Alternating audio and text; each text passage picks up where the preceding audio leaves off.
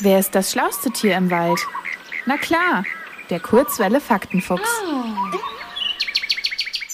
Der Frühling kündigt sich meistens ganz von alleine an.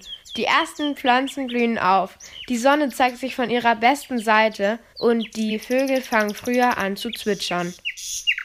Außerdem liegt dieser ganz besondere Frühlingsduft in der Luft. Und das ist keine Einbildung. In warmer Luft können wir besser riechen. Alle Gerüche aus der Natur kommen uns also viel intensiver vor als vorher. Und unser Körper spielt im Frühling auch ganz verrückt. Wenn die Tage länger werden, ändert sich unser Hormonhaushalt. Hormone sind Stoffe, die unter anderem für unsere Stimmung verantwortlich sind. Im Frühling sorgen sie dafür, dass wir Schmetterlinge im Bauch spüren. Apropos Schmetterlinge. Wenn ihr die ersten Zitronenfalter herumflattern seht, dann ist das ein Zeichen dafür, dass der Frühling anfängt. Ihnen macht es nichts aus, dass es teilweise noch etwas kälter ist, denn sie haben ein natürliches Frostschutzmittel.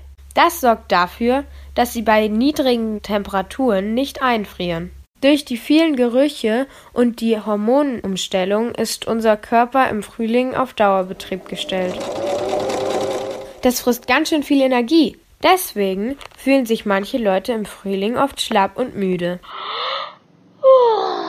Die Frühjahrsmüdigkeit ist also keine faule Ausrede. Aber nach den ersten Frühlingswochen verschwindet sie auch wieder ganz schnell.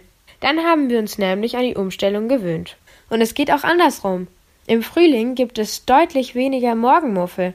Wenn die Welt und die Natur um uns herum wieder zum Leben erwachen, löst das Glücksgefühle bei uns aus. Und die sorgen dafür, dass wir wesentlich motivierter in den Tag starten.